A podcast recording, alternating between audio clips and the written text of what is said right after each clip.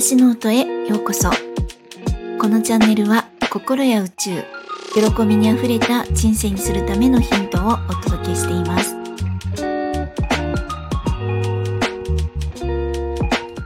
皆さんいかがお過ごしですか？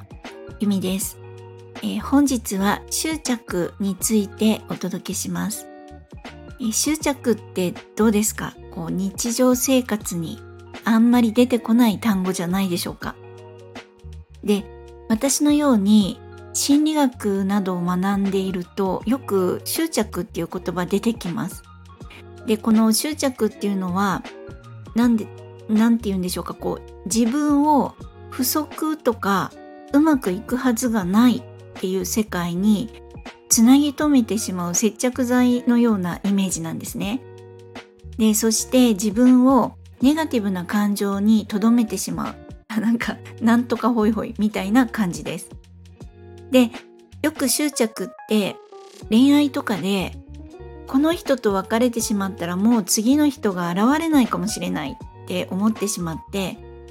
こう純粋な好きの感情ではなくて、一人になるのが嫌だっていう感情から発生する時などに使われます。で、パートナーその個人だけではなくその人というだけではなく、恋人っていう象徴ですね。シンボルに対しても執着したりします。まあ相手のことを相手の気持ちなどが見れてない時ですね。もう自分が悲しい自分が苦しい自分が寂しいっていう状況の時です。あと、まあ、恋愛とかで言うとサンクコストとかの影響もあるかもしれないです。でこのサンコスト効果って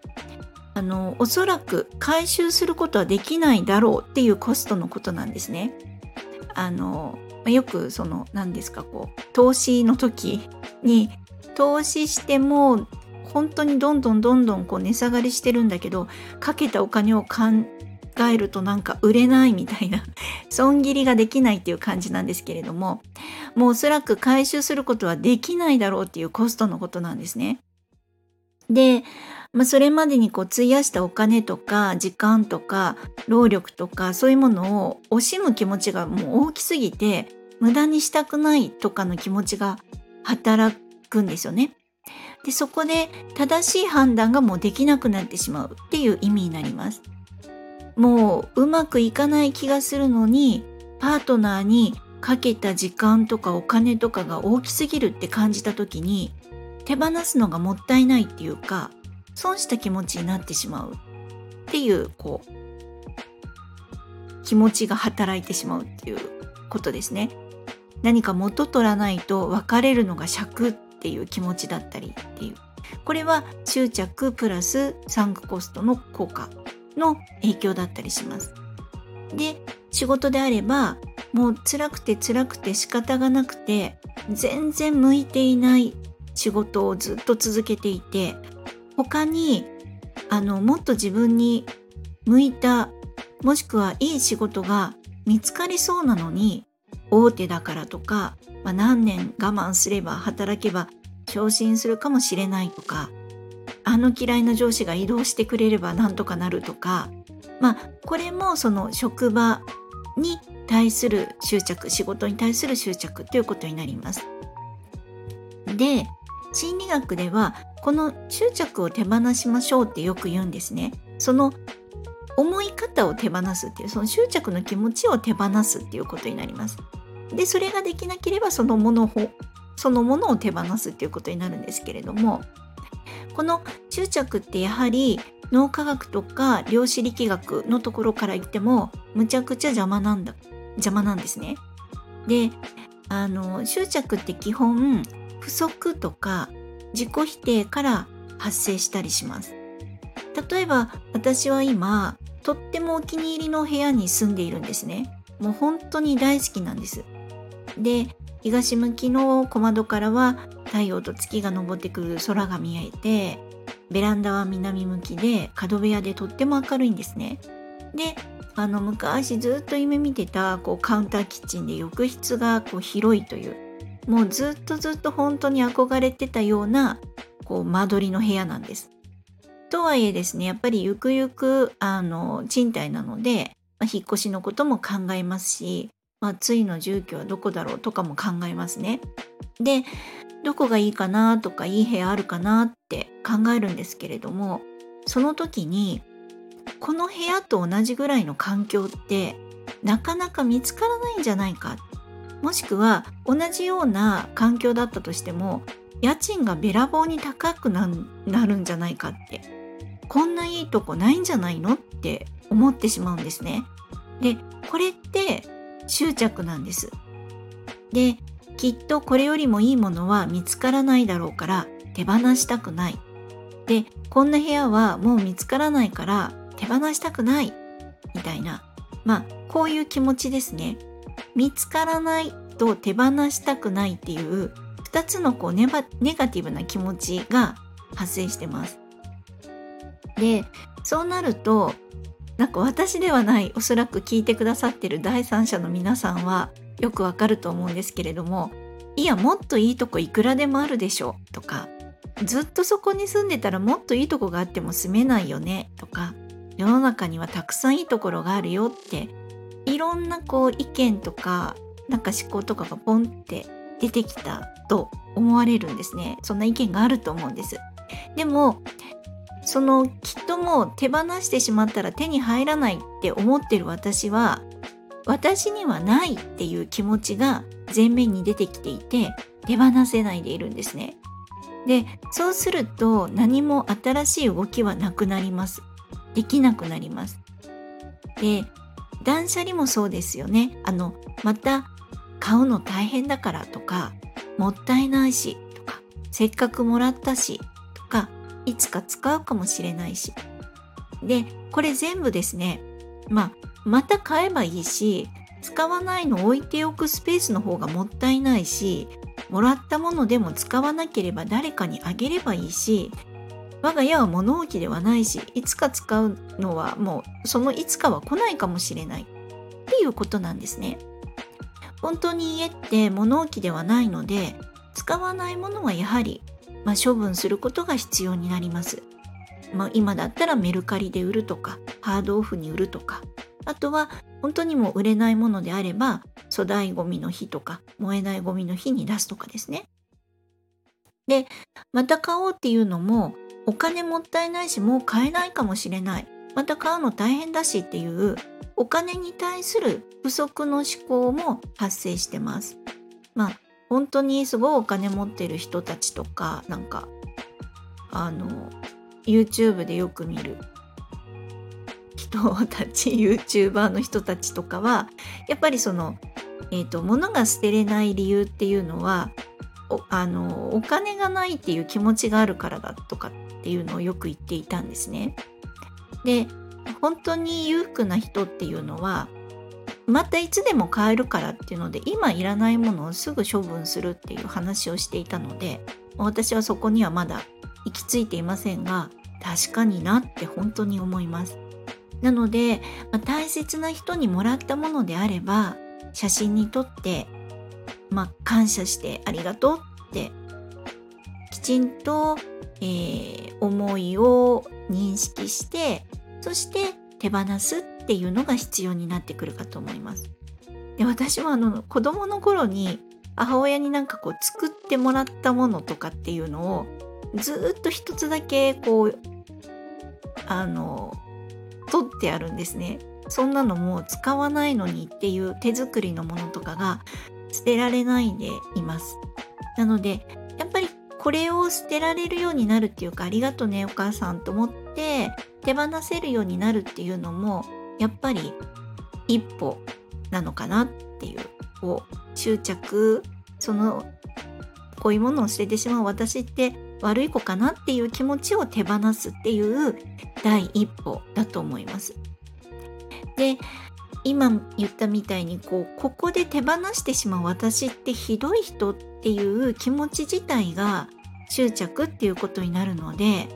あのここで起こってくる今湧いてる気持ちっていうのは罪悪感っていうもの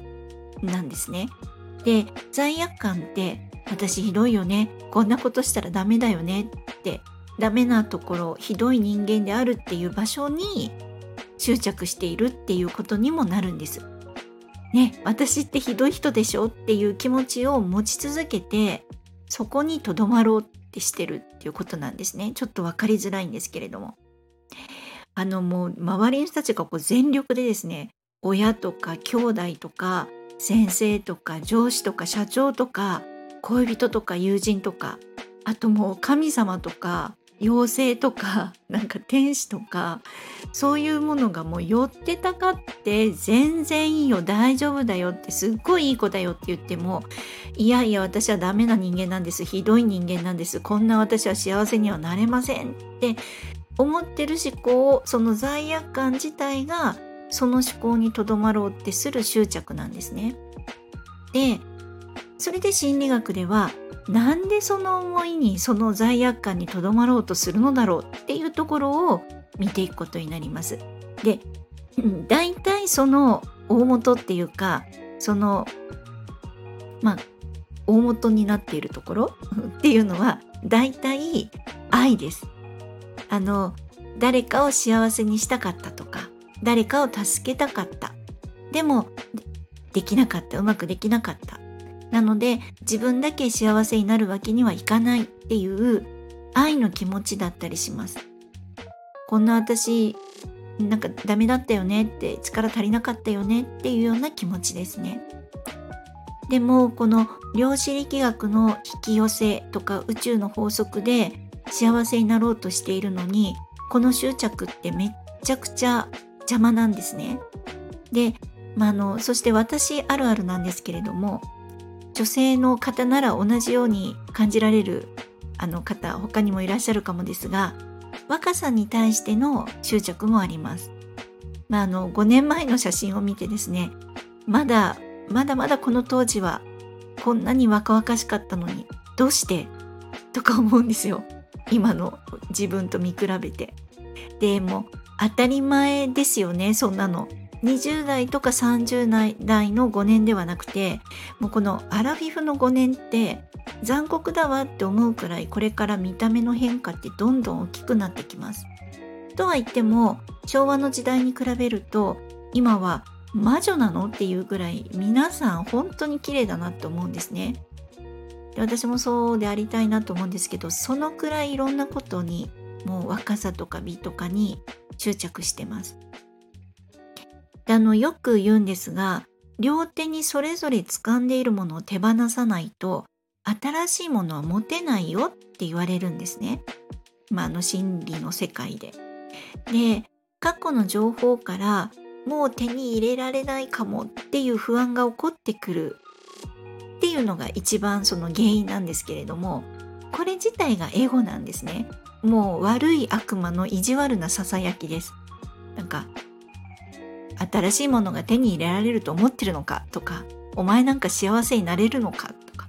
うまくいくと思ってるのかとかっていうこういう なんかひどいささやきですね。こういうのが全部エゴなんです。頭のおしゃべりでゴミです。で執着もここからやってきます。なので気づいたらあ執着かって不足とか不安とか罪悪感から来てる思考のゴミだねって気づけるようになるといいなと思ってます。で日本人って結構ですねなんとかなる民族ではないかと思うんですね。本当に大変な時でも。もうすごく行き詰まってもなんとかなる国ではないかっていうところがあの多いんですね。であの本当に行き詰まるのって自分一人で考えたり自分一人で調べたり自分一人で何とかしようとするから行き詰まっちゃうんだと思うんですね。で困ったら助けてっていう。で助けてが言えないのは多分助けてって言ってもきっとうまくいくはずがないっていう思いへの執着ですね。そんなんだったら自分一人でやった方がいいわっていう。であのここでですね、まあ、これまでのその私の配信を聞いてくださってる皆様でしたらあの覚えていただいている方もいらっしゃるかもしれないんですがこのネガティブな思考は手放します。でネガティブな思考になったそういう思考が湧いてきたってああ辛いこと頭の中で独り言言ってるってまず気づく。でそしてこれ手放すんだったって認識する。そして手放す